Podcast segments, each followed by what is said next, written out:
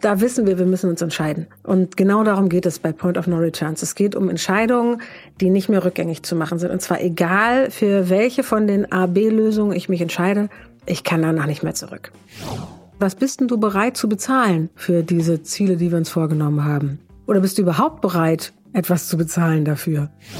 Es muss objektiv sein, die Zahlen müssen für sich sprechen, aber natürlich so sein, dass die Zuschauer und Zuschauerinnen zum gleichen Schluss kommen wie ich, nämlich das ist nicht so gut oder das ist besser.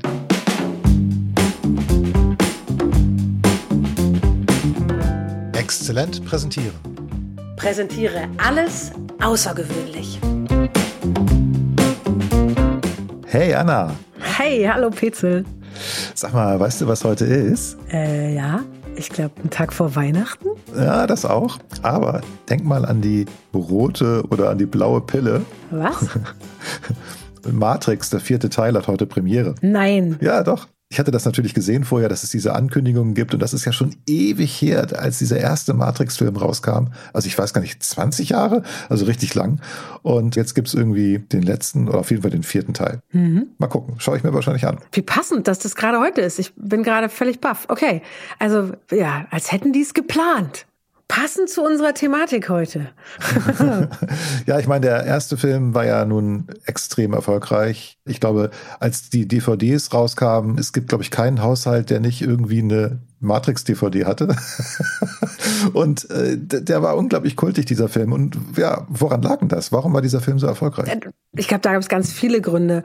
Aber das, was du vorhin erwähnt hast, nämlich diese, diese blaue und rote Pille, bis heute sowas wie ein Symbol auch für diesen Film ist. Das hat damit zu tun, an welcher Stelle im Film diese Frage im Raum steht. Ne? Will ich diese Pille schlucken und zurück in meinen Wassertank und damit in meine heile Welt, Traumwelt? Oder entscheide ich mich für die rote Pille und ziehe vor, meine Augen offen zu lassen für die Welt, wie sie eben tatsächlich in dieser Geschichte ist? Und das ist ein klassischer Point of No Return nach Robert McGee, nachdem die beiden Wachowski-Geschwister diesen Film geschrieben haben.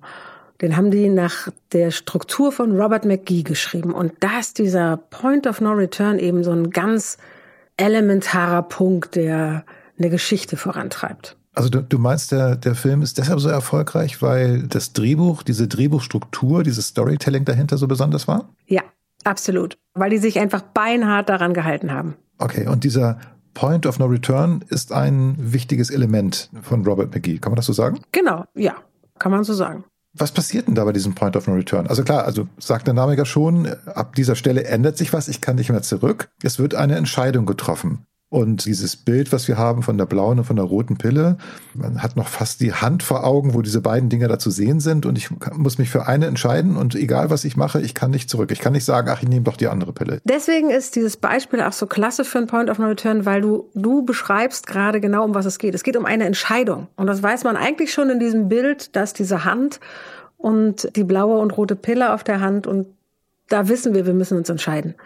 Und genau darum geht es bei Point of No Returns. Es geht um Entscheidungen, die nicht mehr rückgängig zu machen sind. Und zwar egal, für welche von den A-B-Lösungen ich mich entscheide, ich kann danach nicht mehr zurück. Hm. Du hast auch vorhin gesagt, es ist wichtig, wann diese Entscheidung platziert wird. Ne? Du hast vorhin gesagt, Mitte des Films ungefähr. Und ab da beginnt der Film ja eigentlich erst richtig. Jein, der ist vorher schon volle Möhre am Laufen. Das ist so, dass man das so in Erinnerung hat, ne? als wenn es dann so richtig losgeht. Aber in jedem Fall ist es eine Entscheidung, die die Geschichte vorantreibt, wenn wir in Drehbuchkontexten denken. Wenn wir aber in Präsentationskontexten denken, dann kann man das nämlich genauso benutzen. Deswegen unterhalten wir uns ja hier gerade drüber. Robert McGee, derjenige, der diese Struktur entwickelt hat, der war sowas wie ein Drehbuchguru zu dieser Zeit, als die Wachowski-Geschwister ihren Film geschrieben haben und hat seitdem vor allem ganz viel auch für Business-Kontexte gearbeitet. Unter anderem hat er als allerletztes das Buch Storynomics rausgebracht, in dem es genau darum geht, ne? wie funktioniert im Marketing, in der Kommunikation, wie funktionieren seine Mechanismen aus dem Drehbuch in dieser anderen Welt. Und ich habe schon von Anfang an immer das Gefühl gehabt, man kann das so wunderbar, gerade in Vertriebsgesprächen, aber eben immer dann, wenn ich Entscheidungen beeinflussen will. Also auch wenn ich vor dem Vorstand stehe und sage, ich werbe für dieses Projekt von mir zum Beispiel. Auch dann kann ich dieses, ihr könnt Ja oder Nein sagen, quasi schon so in die Mitte meiner Präsentation packen mit diesen Optionen. Ne? Du kannst den Weg oder den Weg gehen und darüber, wie ich das platziere, so neugierig machen auf, okay, was könnte denn der andere Weg sein? Es gibt ja als Präsentationsdisziplin eine Entscheidungsvorlage. Tatsächlich sowas, was im Top-Management immer wieder vorgelegt werden muss. Und da bin ich auch immer wieder in der Situation gewesen, das so zu bauen, dass es im Sinne desjenigen ist, der die Entscheidungsvorlage gemacht hat, entschieden wird. Und das geht zum Beispiel damit, im Grunde so ähnlich wie im Film. Du ähm, sagst, was für Optionen haben wir? Und schilderst natürlich die Optionen mit den Auswirkungen.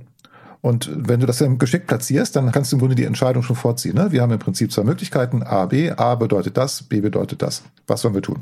Vorziehen ist falsch. Sie muss natürlich trotzdem da stattfinden, wo sie stattfindet, nämlich am Ende. Aber du hast quasi die Weichen schon gestellt in die Richtung, die für dich die richtige zu sein scheint. Ja, die Taktik ist ja die, du formulierst die Entscheidung, du schilderst die Optionen, dann gibt es immer noch einen Part, wo darüber diskutiert wird und natürlich dann den Raum, dass das Entscheidungsgremium souverän selbst entscheiden kann. Das ist ganz wichtig. Wenn das Gremium den Eindruck hätte, ich kann gar nicht mehr anders entscheiden, ich muss ja jetzt den Weg nehmen, der vorgezeichnet ist, dann könnte das kontraproduktiv sein. Das ist der Trick. Was brauche ich denn alles, um so ein Point of No Return in meine Präsentation einzubauen? Gibt es da so Bausteine, die man so abrufen kann? Ja, es gibt so ein paar Faktoren, die ich beachten kann. Also hast du ja auch schon gesagt, ne, der müsste sinnvollerweise wirklich in die Mitte meiner Präsentation oder meines Gesprächs sein. Ich weiß, es geht 30 Minuten, dann gucke ich, dass ich nach 15 Minuten da was Gutes platziere ja, und halte die Uhr auch in einem freien Gespräch tatsächlich im Blick. Es äh, ist wichtig, dass es auf sowas wie eine A-B-Entscheidung hinausläuft, also auf eine Entscheidung, wo ich nicht die Wahl zwischen drei, vier, fünf, sechs verschiedenen Optionen habe, sondern dass ich es runterbreche auf zwei elementare. Ne, das eine oder das andere. Und dass es dann eine Entscheidung ist, die nicht so einfach zurücknehmbar ist. Also ne, diese blaue Pille, ich kann halt nicht sagen, ich habe sie nicht genommen. Im Kopf ist zu behalten, dass es nicht um viel Alarm geht, ich kann das auch ganz leise und still machen, sozusagen. Es ist keine Action. Man kann zum Beispiel darauf hinaus, ne, was ist der Preis, den ich bezahle, wenn ich mich für A oder B entscheide? Was bist denn du bereit zu bezahlen für diese Ziele, die wir uns vorgenommen haben? Oder bist du überhaupt bereit, etwas zu bezahlen dafür? So ein Point of No Return kann eine Metapher sein. Also jedes Storytelling-Element kann es sein. Eine Parabel, eine Story selber, eine Frage, eine Visualisierung kann es sein. Also zum Beispiel, aufbereitete Daten eines Worst-Case-Szenarios, während ich sage, welche Optionen wir haben. Ein Point of No Return kann in meinem Kopf stattfinden, also dass ich dann davon erzähle, sozusagen. Es kann in deinem Kopf stattfinden, also im Kopf der ZuschauerInnen kann stattfinden, dass sie merken, oh, ich muss eine Entscheidung fällen oder oh, ich muss einen Preis bezahlen, welchen will ich denn zahlen?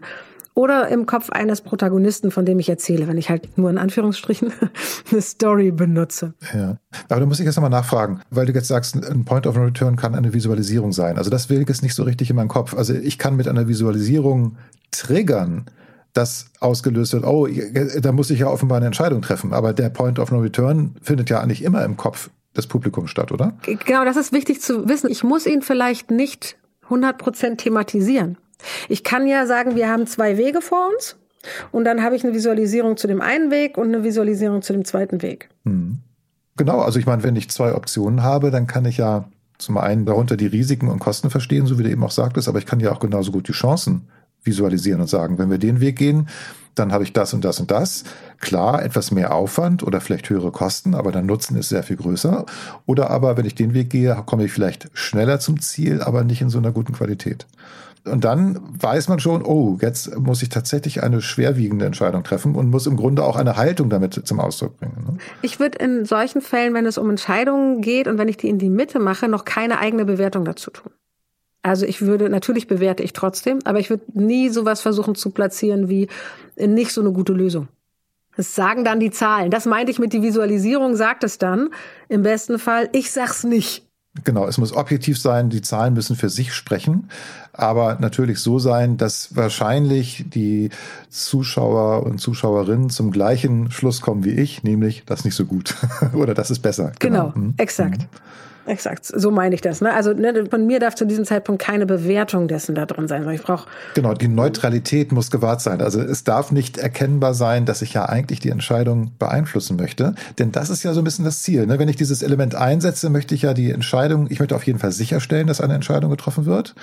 Wenn es dann heißt, kann man das erstmal testen, merkt man, das hat dann nicht so funktioniert. Ne? Genau.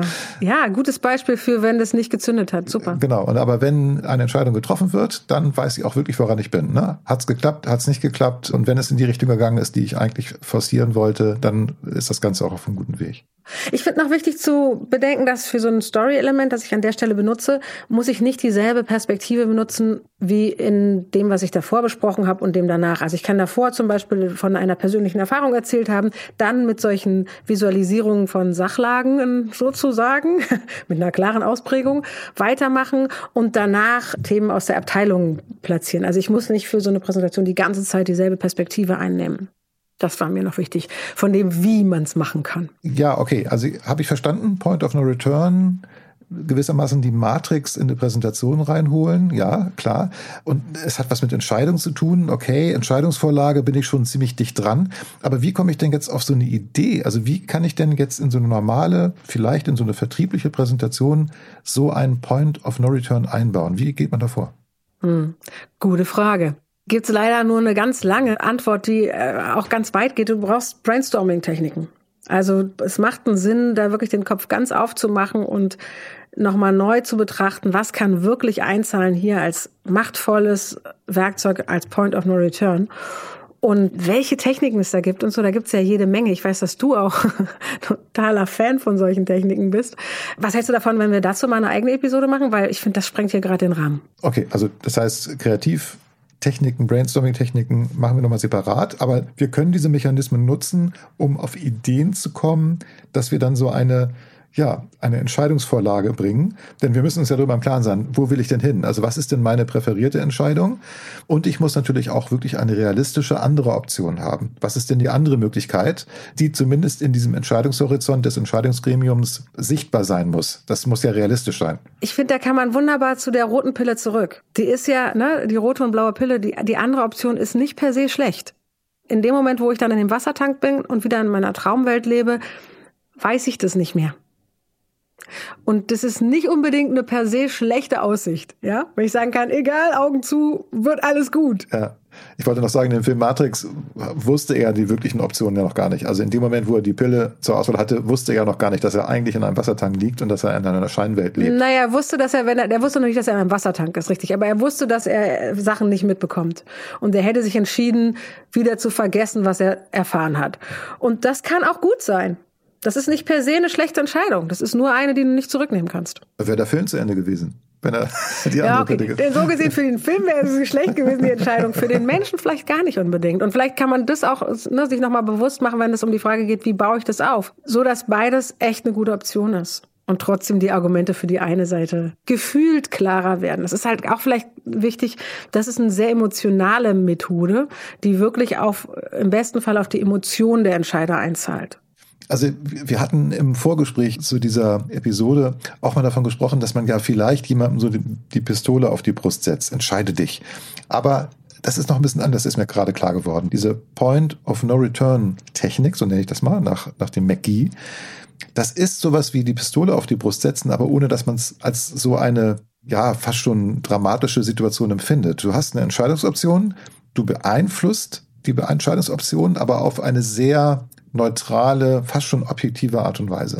Jein, du triggerst die Emotion auf eine sehr neutrale und fast schon objektive Weise, aber deine Absicht ist, eine Emotion in Gang zu setzen, die dann zu deinen Gunsten die Entscheidung beeinflusst.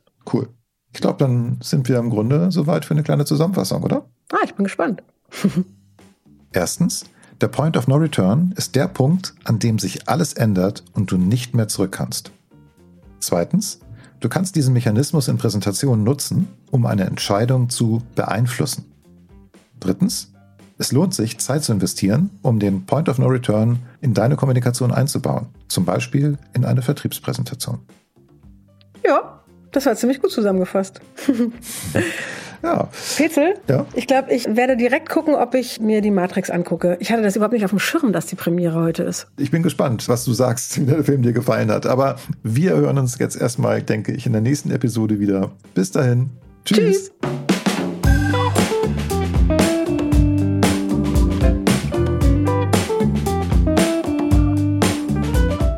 Hey, du bist ja immer noch da. Das ist ja schön. Vermutlich willst auch du einen Unterschied machen mit deinen Präsentationen und Vorträgen. Denn für gewöhnlich können unsere Hörerinnen und Hörer ja kommunizieren, präsentieren. Und PowerPoint könnt ihr auch. Wenn du lieber außergewöhnlich sein möchtest, dann haben wir da was für dich. Schau doch mal auf unserer Webseite vorbei. Dort findest du Angebote, mit denen deine Präsentationen nicht mehr nur gut, sondern exzellent werden. Du kannst uns da kaufen. Bis gleich.